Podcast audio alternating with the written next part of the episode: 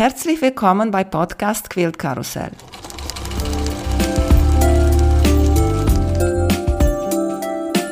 Mein Name ist Emanuela Jeske. Ich möchte euch in die wunderschöne Welt von Quiltern und Patchwork entführen. Heute dabei bei Podcast Quilt Karussell Petra Rocher von PT Sews. Hallo Petra, wie geht's dir? Hallo, mir geht's gut. Ich bin in diesen Zeiten dankbar, sehr dankbar, dass es schönes Wetter gibt, dass ich einen Garten habe und dass ich auch ja, hier sein darf bei dir.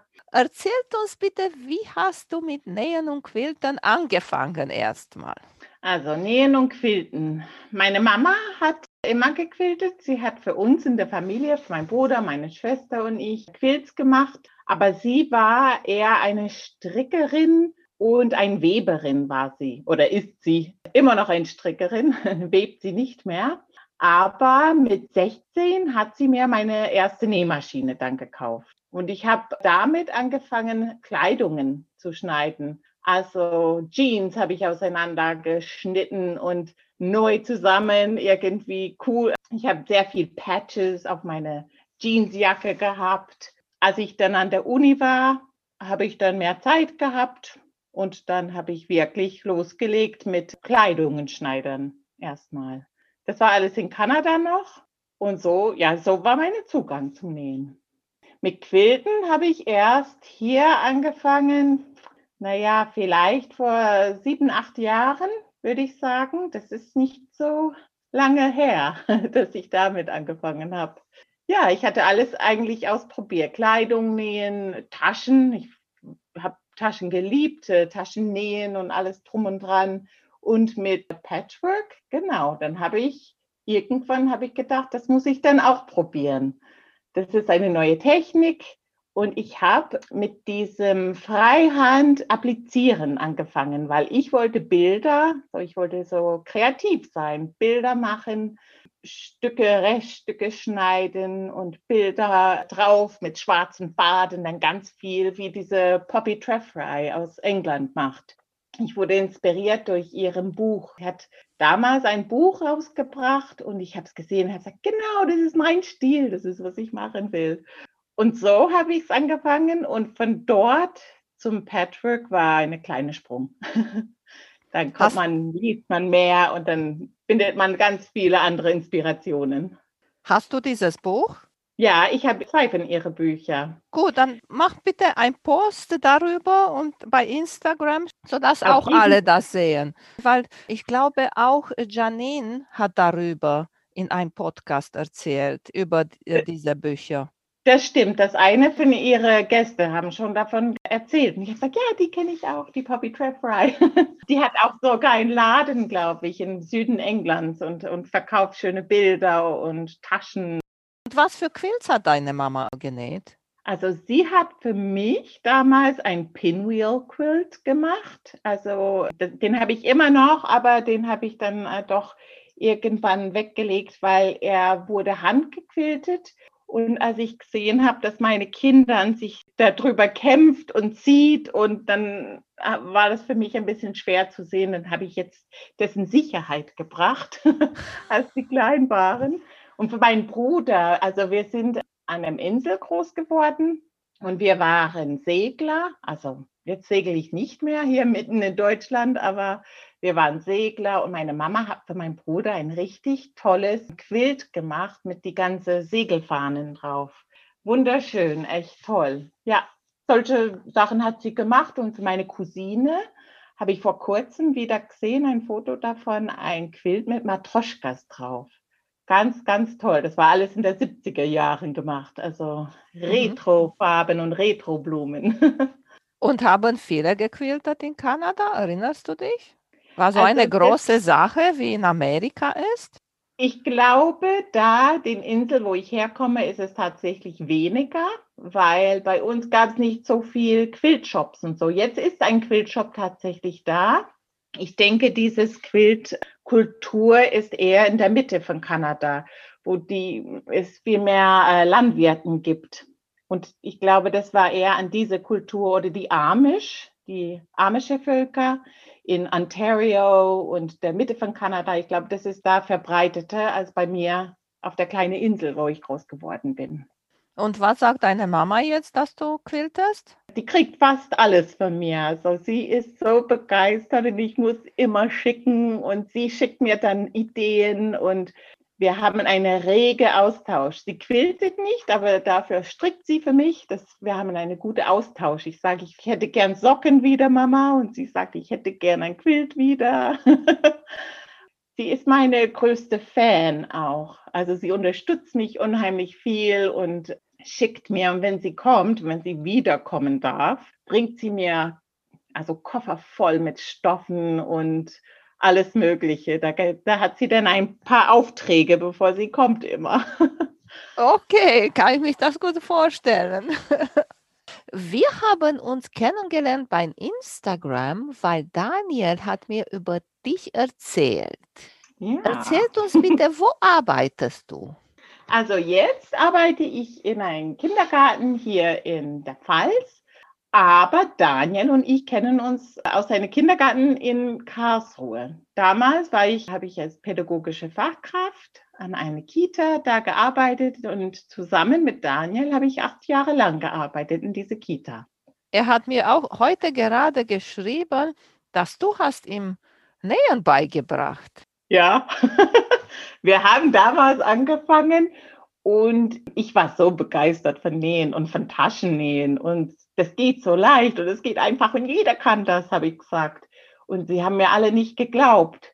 Und ich glaube, seit ich mit denen genäht habe, ich glaube alle, fast alle haben Nähmaschinen dann doch zugelegt, weil die waren doch auch angesteckt von meiner Begeisterung für diese diesen tolle Hobby. Das ist toll und das kann wirklich jedes Person machen.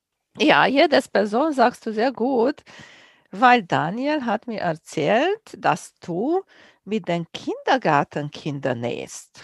Und das ja. fand ich super. Erzählt uns mal, ja. wie bist du zu dieser Idee gekommen?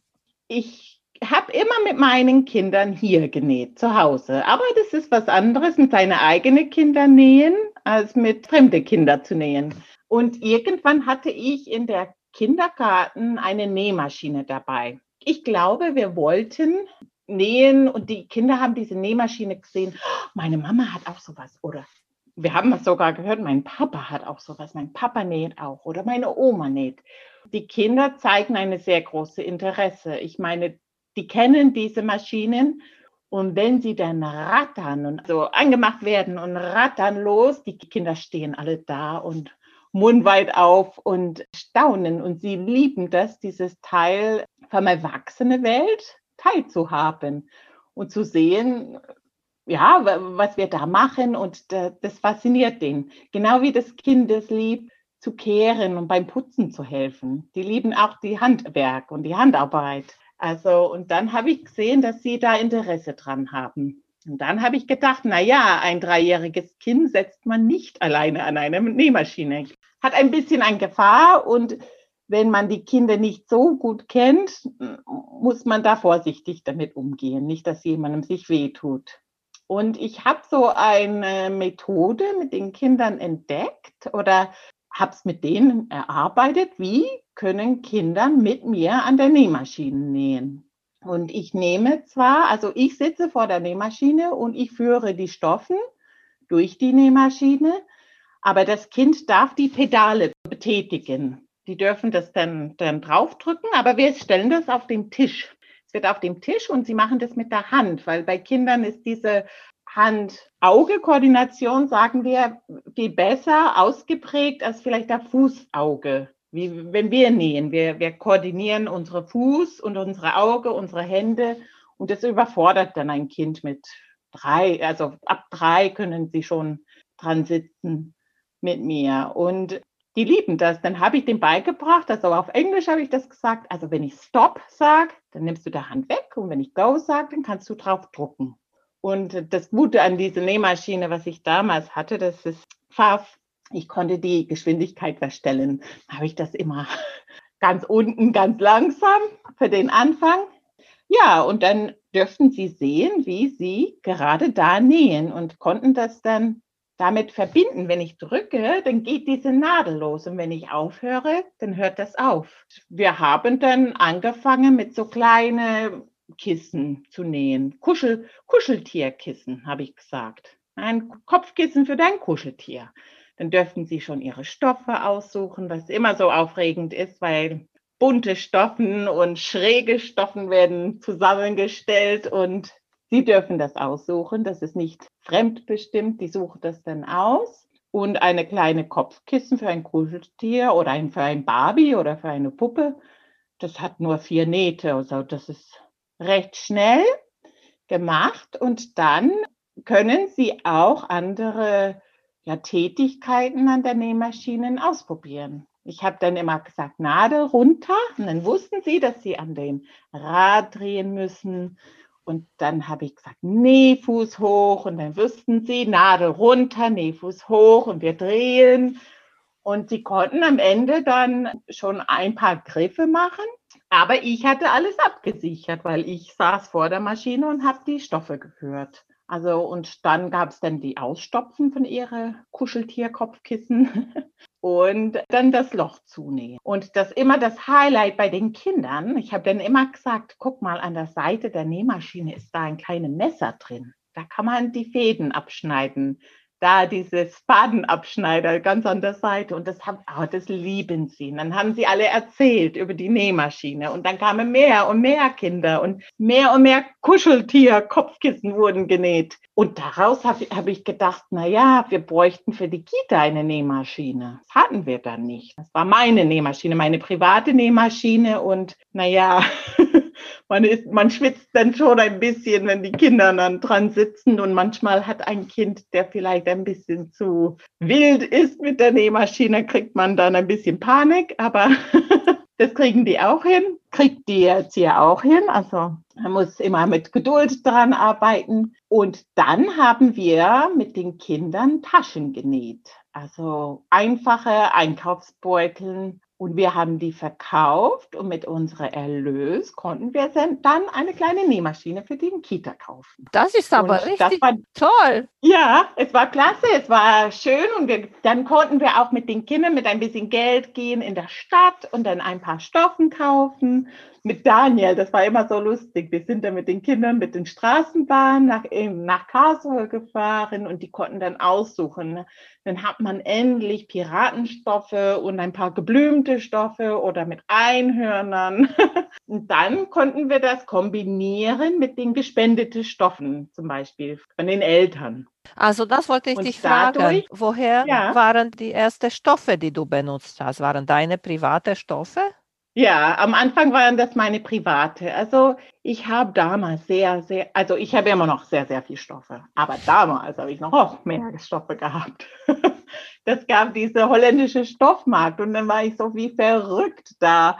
Und diese günstige Stoffe und die kaufe ich mir. Heute habe ich jetzt ein bisschen hochwertigere. Ich gucke nach Designerstoffen, weil ich, ich weiß, was der Qualität davon ist. Aber damals waren diese holländische Stoffmärkte ganz toll und so bunt und Punkte und Streifen und alles was Tolles. Und die habe ich dann an der Kita gespendet erstmal. Und wir haben die Eltern dann auch nach Spenden gebeten. Teilweise haben wir richtig tolles Stoffen. Wir haben immer gesagt, bitte nur gewebte Baumwolle, weil ja, Polyester oder so konnten wir nichts damit anfangen. Das macht also für mich keinen Nähspaß und für die Kinder auch. Die brauchen auch gute Sachen. Bunte Sachen brauchen die Kinder und das, das regt dann an. Und ich hatte auch bei DM, glaube ich, damals, sie hatten so ein Nähset mit Stoffscheren weil ich habe gesagt, Stoffe zu schneiden mit Kinderschere, das geht gar nicht. Kinder brauchen auch Stoffscheren und sie können gut damit umgehen. Sie sind, wenn sie wissen, wie sie damit umgehen, können sie sehr gut das machen. Auch mit der Bügeleisen, das können sie auch. Ich stelle immer die Bügeleisenbrett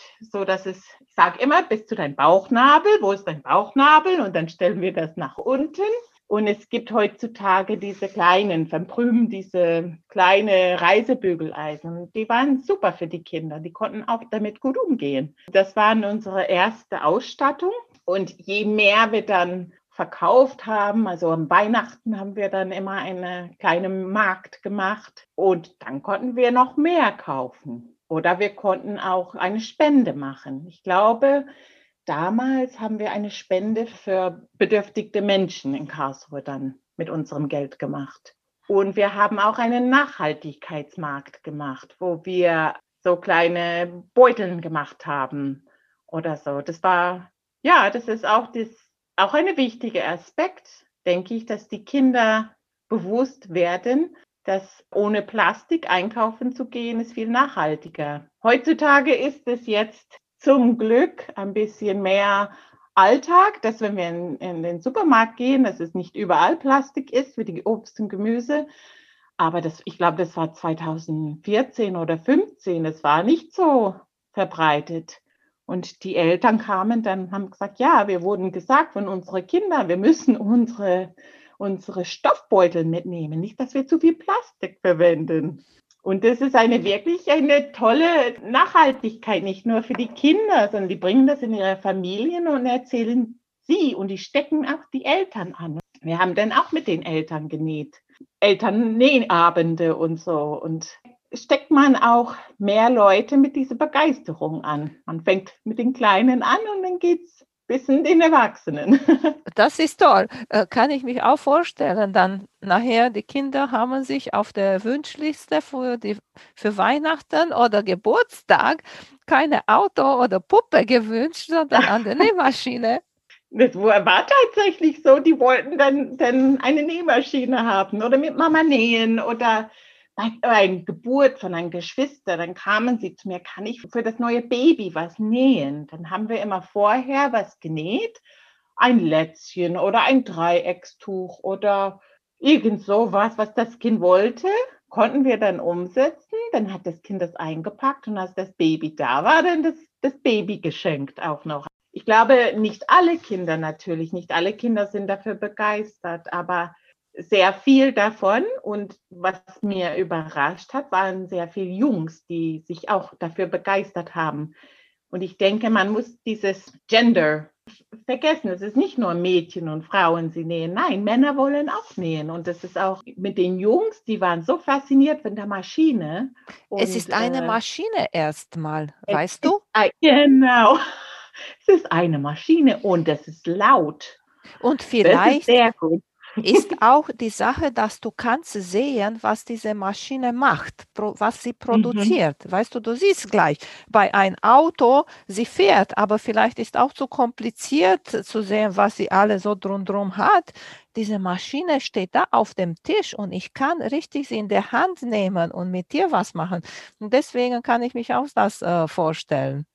Ja, und das ist, also dann habe ich gesehen, es ist, hat eigentlich keine Altersbegrenzung dieses Nähen an der Nähmaschine. Die Kinder brauchen noch ein bisschen mehr Begleitung mit drei Jahren. Aber sie schaffen das auch. Und sie schaffen nicht alleine dran zu nähen, aber sie schaffen etwas. Auch der Nadel einfach runter machen und wieder der Nähfuß hoch. Und das können sie sehr gut, wenn man den Kindern das zutrauen.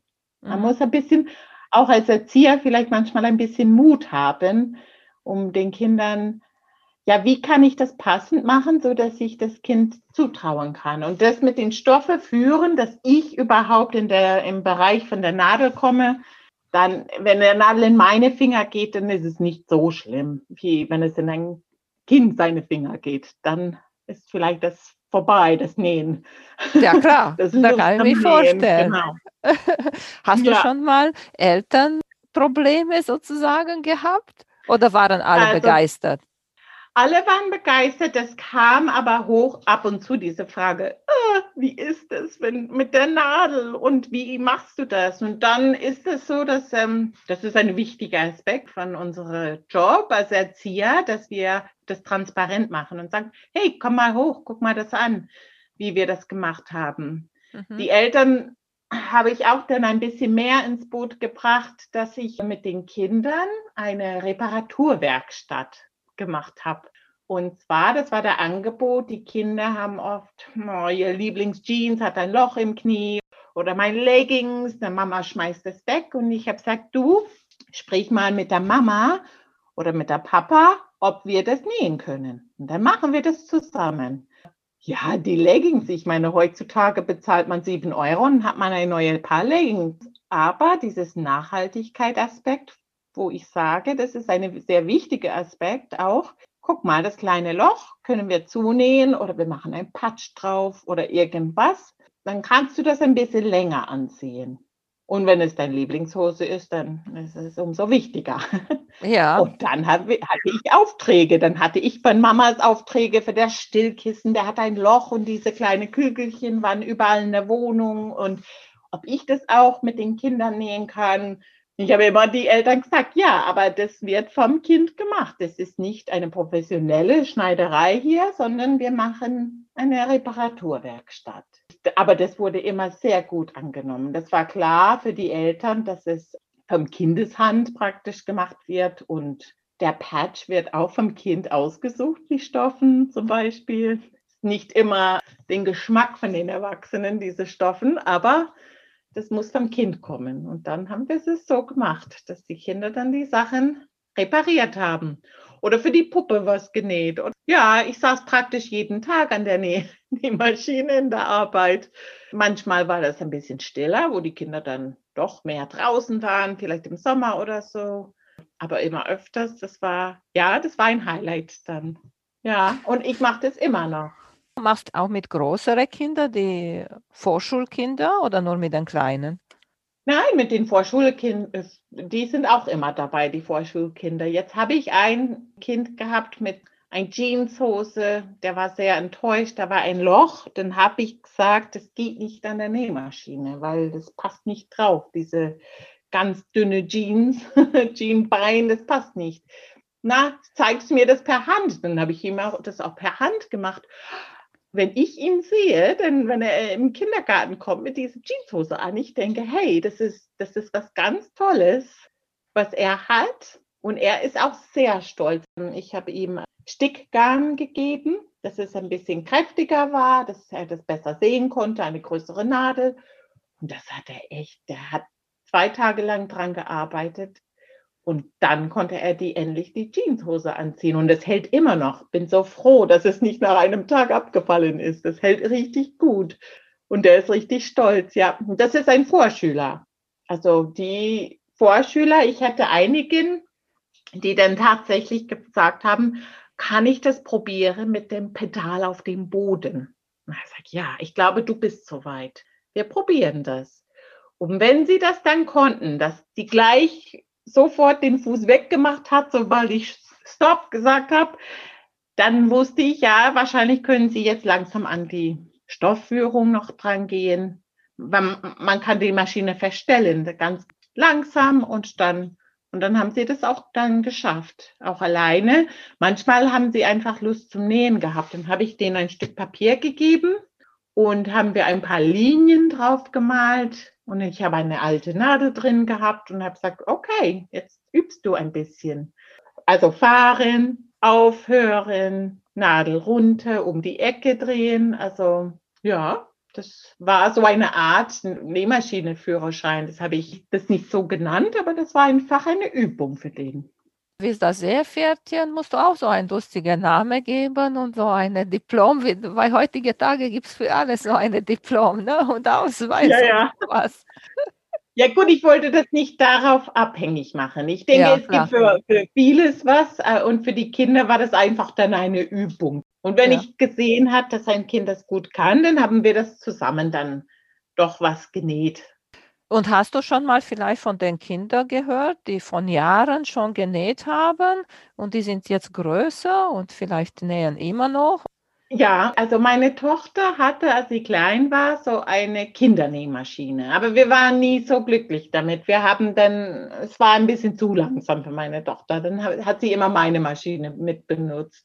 Und die Mama hat mich dann gefragt, ähm, ja, ich hätte aber lieber eine Kindernähmaschine. Und dann habe ich gesagt, ja, ich hätte eins, das, das würde ich auch verkaufen zum günstigen Preis. Und dann hat sie das, oh ja, super. dann hat sie das genommen und jetzt nähen sie alle fleißig. Alle vier, in der alle vier Mädels in der Familie sind fleißige Näherinnen jetzt.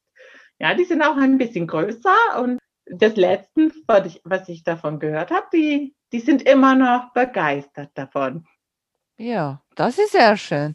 Siehst du, freut mich. Das, äh, deswegen wollte ich das unbedingt mit dir reden und auch vielleicht die Mutis zu Hause so einen Tipp geben. Habe ich über diese Geschichte ehrlich gesagt noch nicht gehört, dass die Pedale mit der Hand zu, zu bewegen. Aber klar, du kennst die Kinder, du kennst die Entwicklung und weißt, dass mit der Hand für die Kinder es ist einfacher als mit der Fuß zu drücken.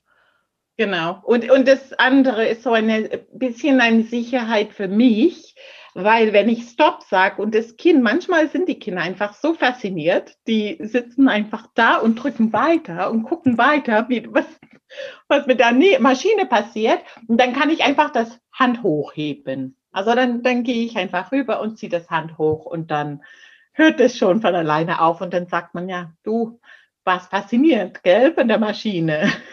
In ganz großer Not hatte ich einmal, wo irgendwie äh, konnte ich nicht schnell genug der Hand wegmachen, dann habe ich einfach die Maschine zwischendurch ausgemacht. Und da habe ich dann auch die Spaghetti-Knote, wie wir das mit den Kindern immer nennen, gerettet unten, da bei der Unterfahrten, wenn man ohne Stoffe näht. Wir haben gesagt, oh, guck mal, da ist Spaghetti wieder drin. Und wenn man ohne oder wenn man der Fuß hochlässt und die fangen an, einfach da drauf zu drücken und sehen, aha, okay, das macht doch Spaghetti da unten. Ja. Du hast auch erzählt, dass du sehr gerne Taschen nähst. Erzähl ja. uns bitte, wie machst du das? Benutzt du bestimmte Vlies drinnen in der Tasche? Machst du Patchwork für den Außenstoff? Nimmst du auch andere Stoffe oder nur Baumwollestoffe? Also ich habe fast immer selber meine Taschen irgendwie entworfen und so mit Röschen drauf oder mit, mit Cord. Kordtaschen habe ich damals sehr viel genäht oder Jeans-Taschen und so. Und jetzt aber habe ich diese gewachsene Baumwolle so entdeckt. Und das liebe ich wirklich jetzt. Ähm, das nehme ich sehr gern. So für kleine Täschchen nehme ich dann fast immer noch Baumwolle oder Patchwork. Und ich liebe, jetzt habe ich mit Daniel diese Schnitte bei Annie's entdeckt. Also die aus Amerika mit dieser Soft und Stable drin. Also die finde ich echt toll, weil die sind sehr praktisch. Meine Taschen waren nicht immer praktisch. Die sahen immer so anders aus und waren ein bisschen immer bunt, so mit meiner Freihand-Applikation drauf und ein bisschen wild waren die immer. Aber die bei Annies Taschen sind tatsächlich sehr praktisch noch dazu mit ihren ganzen Schließfächer. Genau, und jetzt haben wir vor, diese A Place for Everything 2.0 zu nähen, weil wir haben die erste A Place for Everything von bei Annie genäht. Das ist toll, es ist super geworden, aber jetzt hat es uns jetzt gejuckt und jetzt möchten wir unbedingt da 2.0 probieren. Ich habe auch schon mal Tasche genäht weißt du, was ist mir passiert bei einer Tasche? Der mhm. Reißverschluss von oben oh, ja. mhm. habe ich umgekehrt eingenäht. So diese Zipfel, wo du anfäst, um ja. den Reißverschluss auf und zu zu machen, statt draußen zu sein, ist nach innen. Weißt du? Oh, das ist ärgerlich. Und ich habe gesagt, was machst du jetzt? Ich habe nicht mehr getrennt. Ich habe gesagt, das ist Diebstahlsicherer. Da kommst du überhaupt dran? Machst du der Hand dann drin und machst so auf, oder? Ja, muss ich aufpassen, dass ich nicht ganz, ganz, ganz bis zu Ende zu machen, ja, sondern mein Finger nochmal reinpasst und dann ziehe ich oh. das. Viele haben auch ein bisschen Respekt von Reißverschlussnähen, aber das mhm. finde ich auch ich nicht so schwierig, oder? Nee. Also ich finde, man braucht viel Übung. Aber am Anfang, ich konnte das auch nicht. Und dann sahen die immer so schräg aus und ich wusste nicht warum. Aber jetzt, ich nehme gute Reißverschluss, ich nehme auch die breiteren, weil die ganz dünnen, das schaffe ich nicht. Und ich mag diese Reißverschluss-Nähfuß nicht. Ich nehme immer meine Quarter-Inch-Fuß und wenn du eine breite Reißverschluss hast, dann passt es genau neben die Zähnen da von der Reißverschluss. Passt genau da rein. Also zum Beispiel diese Reißverschlüsse von bei Annie's oder so, diese breite, äh, diese dickeren, die müssen nicht von bei Ernie sein, die gibt es auch günstig von anderen Marken. Und damit mein Quarter-Inch-Fuß, also da habe ich meine Technik raus, dass es immer, fast immer jetzt sitzt. Aber mhm. diese Reißverschlussfuß, ich komme nicht damit klar. Ich finde, der transportiert es nicht gut, weil der hat nicht genug Fläche. Und dann bleibt es immer irgendwie hängen und dann ist es nicht gerade den Reißverschluss. Aber seit ich das mache mit dieser Viertel-Inch-Fuß, dann bin ich zufriedener als sonst. Und machst du den Reißverschluss von einer Seite bis zu der anderen Seite von der Tasche oder machst du weniger und dann machst du Stoff an den Seiten? Weil ich finde auch blöd, wenn du den Reißverschluss in der seitigen Nähte von der Taschen hast und da ist da so viel Dings dann und kam meine alte Nähmaschine gar nicht rüber, denn hat mhm. sie nicht genäht. Also du sprichst mir von Herzen da mit diese kleinen Kosmetiktaschen. Da habe ich so viel ausprobiert, bis ich gesagt habe, ich mache jetzt nur mit Stoffe. Mit dieser Stoff äh, am Ende, weil wenn du auch die größere Reißverschlüsse nimmst, dann sieht es wirklich doof aus. Also das sieht wirklich nicht schön aus. Und auch wenn du drüber kommst, dann ist es nicht so fest. Das ist nicht so schön und dicht und glatt. Deswegen mache ich es genau wie du mit diesen Stoffen am Ende und dann sitzt es immer ich weiß nicht, wer das war. Irgendjemandem hatte eine Tutorial. Das kann sein, dass es So Sweetness ist, diese Sarah Lawson aus Amerika. Ich glaube, das war bei ihr. Sie hat eine gute Tutorial, wo sie das ganz abschließend macht. Da ist so praktisch wie ein bisschen ein Loch am Ende, aber das bleibt immer so glatt und es sieht immer immer gut aus. Also das kann ich wirklich empfehlen, ihr System. Ich glaube, das ist auch eine YouTube-Video, hat sie. Ja, ne, mit der Tasche, weiß ich nicht. Da muss auch alles passen. Bei der große Quilt, wenn er über dem Bett liegt, wenn eine Seite nicht so ganz genau ist wie die andere, sieht man keine, sage ich. Wenn mich einkuschele, mhm. sieht keine. Aber bei einer Tasche, da muss da alles richtig passen.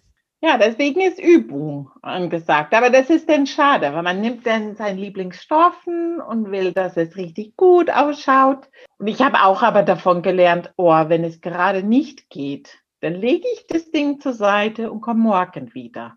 Weil spät in der Nacht nur drum zu arbeiten und es funktioniert nicht, und da mache ich noch mehr Fehler und noch mehr Fehler, dann lasse ich das lieber liegen und komme wieder am nächsten Tag. Und meistens sieht die Welt ein bisschen besser aus. Mhm. Und was für Henkel magst du bei den Taschen? Ich liebe Gurtband, weil ich mag keine Henkel nähen. Und ich finde, die liegen nie so schön, die, die Stoffhenkeln. Deswegen ne, kaufe ich mir diese Baumwoll-Gurtband. Den liebe ich am meisten.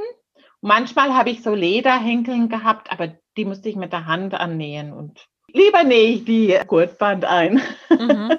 Und äh, nimmst du immer jetzt diese Stuff and Stable? Ja, also wenn ich die bei Ernie-Taschen mache, schon. Aber wenn ich so eine Kosmetiktasche oder so, dann nehme ich diese 640er Vlies von, ich glaube, Freudenberg ist das. Flieselin, ja, Volumenvlies. Und dann nehme ich noch von Pellon, glaube ich, ist das, so eine Stoffe, das so wie ein Vlies, das ist aber wie ein Stück weiße Stoffe mit Kleber drauf. Und der macht dann eine schöne Stoffe und du siehst nicht außen, dass da Kleber auf der Rückseite ist. Also ich, ich finde, das macht eine schöne Form an der mhm. Tasche mit dieser Volumenvlies zusammen. Also wenn ich eine kleine Kosmetiktasche oder so mache, dann mache ich immer so. Daniel hat mir auch so eine sehr schöne Projekttasche genäht, mir ganz viele Reißverschlüsse, orange Reißverschlüsse, hat, hat er gut zugehört, dass ich orange mag und wunderschön ist das. Ich glaube, das war ein bei Annie Tasche, was er genäht hat. Die sind sehr praktisch. Was nähst du noch gerne? Also am meisten nähe ich momentan diese Foundation Paper Piecing. Ich glaube, vor paar Podcasts war die Frau von Joe, June und May da und ich habe an ihre Viva la Frida gearbeitet und ich habe ein bisschen davor gebankt und ich habe gesagt, oh, ob ich das schaffe, das ist so viel Stoffe und so viel Teilen und am Ende, das ist gigantisch geworden. Das ist so schön geworden. Und jetzt muss ich noch eins für meine Mama machen, natürlich. Und meine Freundin hat mal Geburtstag und sie bräuchte auch eine. Also das hat mich jetzt gepackt. Und da habe ich echt Lust drauf, jetzt das zu machen und vielleicht bei ihr noch andere Schnitte zu, zu schauen, was sie noch immer im Shop hat. Diese bayerische Sachen, die bayerische Tracht und das Haus und so, das finde ich auch toll. Mhm. Also das würde ich auch gern jetzt machen. Ich mache immer noch Quilts. Mein Mann hat gesagt, das reicht jetzt. Wir haben doch so viel, aber ich habe gesagt, ähm, ja, ich höre nicht damit auf. Also ich habe vier oder fünf, die noch gequiltet werden müssen. oder sogar sieben oder acht, glaube ich, schon jetzt verstaut hier irgendwo. Und sonst mache ich auch Mini-Quilts. Also das gefällt mir auch gut, dann kann ich ein bisschen mehr ausprobieren und auch mit ein bisschen Freihand und ein bisschen ja, kreativer unterwegs sein. Was ja, machst du mit deinen Mini-Quilts? Die hänge ich entweder bei mir auf im Flur, dann sagen die Kinder, ah, Mama hat wieder was gemacht, ja. Das hängt dann bei uns in der Flur im Treppenhaus und dann Jetzt habe ich eine Karotte da noch von Ostern. Ich glaube, ich müsste das jetzt ersetzen mit was Sommerliches. Oder ich verschenke ganz schön viel. Also ich kaufe keine Geschenke mehr. Ich habe gesagt, ich habe so viel Geld hier investiert in meine Stoffen, dann dienen die auch als Geschenke. Ich habe eine gute Freundin, sie hat jetzt für sich entdeckt, Tischsets zu machen als Geschenk. Oh ja, die mache ich auch. Ich habe ganz schön viele Tischsets hier. Meine Familie verkleckert so gern und dann braucht man noch mehr. Die sind immer in der Wäsche und das ist auch super, ein tolles Geschenk und man kann seine Free Motion Quilting da üben ein bisschen, weil muss ich immer wieder üben und das ist eine gute Gelegenheit, auch ein kleines Stück zu üben. Habe ich jetzt gesehen, du hast, ich glaube sogar deine letzten zwei Quilts waren mit Dreiecken. Deswegen habe ich dich gefragt über deine Lieblingsmethode und dann habe ich mir gedacht, dass du wir sagen, oh, ich liebe Dreiecken. Nein, nicht so wirklich. Aber mit dieser acht Half Square Triangles auf einmal, das geht so schon flott. Und das finde ich schon gut, dieses System, weil da habe ich acht auf einmal. Da bin ich dann auch zufrieden. Und ich habe diese, eine Lineal von Creative Grids. Ich glaube, das heißt Four in One. Und dann muss ich das nicht auseinanderbügeln, um das dann zurechtzuschneiden, sondern das ist, wenn immer noch gefaltet ist, dann kann man das zurechtschneiden. Naja, dann habe ich zwei Schnitte gespart, aber ich, es geht ein bisschen flotter. Danach bügelt man die. Und ja, wie bügelst du denn? Immer zu der dunkleren Seite. Das finde ich so schön auf Englisch, wie das sich anhört. To the dark side. Dark auf Deutsch ist nicht so dramatisch. zu der dunklen Seite. Mein Sohn findet das toll, weil er liebt Star Wars. Und dann sagt er, oh, Mama, was, was, was war das mit The Dark Side? Und ich sage, ja, iron it to the dark side. ich mache immer auf der dunklen Seite, weil dieses Auseinander, das mache ich nicht. Ich weiß es nicht. Ich habe irgendwann gehört, man soll das immer auf der Seite bügeln, weil dann, wenn man drauf quiltet, dann kann dieses Naht nicht mehr aufgehen, weil wenn der Naht auseinandergebügelt ist und aufgeht, dann hätte man ein Loch. Na, ist mir noch nie passiert. Ich bügel so gut wie seit letzten Jahren immer auseinander und ich habe sogar ein Lone Star gemacht. Weißt oh, du? Ja. Und bei Lone mhm. Star hast du, wie viele Nähte kommen da in der Mitte. Und ich habe alles auseinander gebügelt. Und dann bei Quilten habe ich gesagt, was quiltest du jetzt hier? Und da sind ganz viele Stoffe von Tula Pink, die sind auch sehr bunt. Kannst du quilten so schön, wie du möchtest, siehst du das nachher nicht mehr. Und was habe ich gemacht? Und muss ich sagen, das ist meine Meinung, die einfachste Quilten-Methode. Du quiltest über diese Nähte in Schlangenlinie. Und dann geht es nicht mehr auf, ja. Richtig, mhm. das geht nicht ja. mehr auf. Versicherst du die Nähte da mit deiner Quilting. Dann hast du nochmal die zweite Sache. Du hast schon mal die Nähte da, so du weißt, wohin du gehst. Und es geht richtig, richtig einfach. Auch mit der normalen Nähmaschine kannst du das sehr einfach machen. Auch mit der Obertransportor. Vielleicht probiere ich es mal aus. Ja. Weil ich meine, für mich sind Quilts Gebrauchsgegenstände. Ich nutze die und die sind hier geliebt und die sind im Garten, die liegen rum im Garten im Sommer und auf, in der Hängematte sind die und auf dem Couch und dann manchmal sind die auf dem Boden und ich denke auch, wenn eine Quilt kaputt geht, dann ist es nicht so schlimm. Man kann es entweder schnell reparieren oder hat man das auch schnell gemacht. Aber ich habe viele Quilts, die irgendwas haben, ein Loch oder auch auf meine Quilt von meiner Mama, als ich an der Uni war, dann ist meine Tinte ausgelaufen auf diesen Quilt. Und dann hat sie für mich eine große Herz drauf appliziert, wo der Tinte war. Das hat mir ein Weg getan, aber ich finde, das sind Gebrauchsgegenstände und man soll die auch benutzen. Ja, deswegen wollte ich auch sagen, weil ja. du so gerne applizierst, kann man darauf etwas applizieren. Oder nachher ja. hat ein richtiger Grund, ein neuer Quill zu machen, als wir einen richtigen Grund brauchen, brauchen wir nicht, aber dann haben wir eins. Das stimmt auf jeden Fall. Hast du noch mal etwas, was du uns unbedingt erzählen möchtest? Traut euch das zu und, und das ist wirklich so kleinschrittig dran gehen. Also einfach, dass das Kind zum Beispiel die Fäden in diese kleine Messer an der Seite abschneidet. Das ist auch ein Anfang. Das kann auch sogar ein zweieinhalb, zweijähriges Kind machen, wenn man das richtig zeigt, vorzeigt, dann kann man das machen. Und da wachsen dann unsere Nachfolger dann, gell? Die kommen und die werden tolle Ideen haben und die werden Quiltshops öffnen. Genau, wir müssen unsere, unsere Hobby und unsere Leidenschaft auch an andere Menschen weitergeben. Mhm. So kann es leben. So, ich glaube, in Amerika deswegen, die stecken sich gegenseitig an mit ihrer Begeisterung und so machen wir das hier auch. Und so, so machst du das auch mit deinem Podcast in der deutschen Sprache. Finde ich toll. Ja, danke schön. danke. Sag noch einmal, wo du zu finden bist. Also in Instagram, mein Account ist pt-sauce und das ist relativ neu. Ich habe nicht viel drin, aber vielleicht poste ich ein bisschen öfters. Ich habe auf jeden Fall vor, diese Bücher von Poppy Treffry reinzuposten. Ja, und auch würde ich auch richtig äh, gerne haben, wenn du etwas mit den Kindern da nähst. Ja, das ist eine gute Idee, das mache ich. Ja. Ja. Mhm. Na gut, Petra, freut mich sehr, dass du dabei warst. Ich wünsche dir alles Gute. Ja, vielen Dank. Alles Gute für dich. Danke. Tschüssi. Tschüssi. Vielen Dank für euer Interesse an meinem Podcast Quiltkarussell. Ich würde mich freuen, wenn ihr meine Folgen bei eurem Liebling-Podcast-Anbieter anhört. Wenn ihr Fragen und Empfehlungen zu meinem Podcast habt, bin ich bei Facebook als Quiltkarussell erreichbar oder via E-Mail unter quiltkarussell.gmx.de. Bis zum nächsten Mal, eure Emanuela von Quiltkarussell.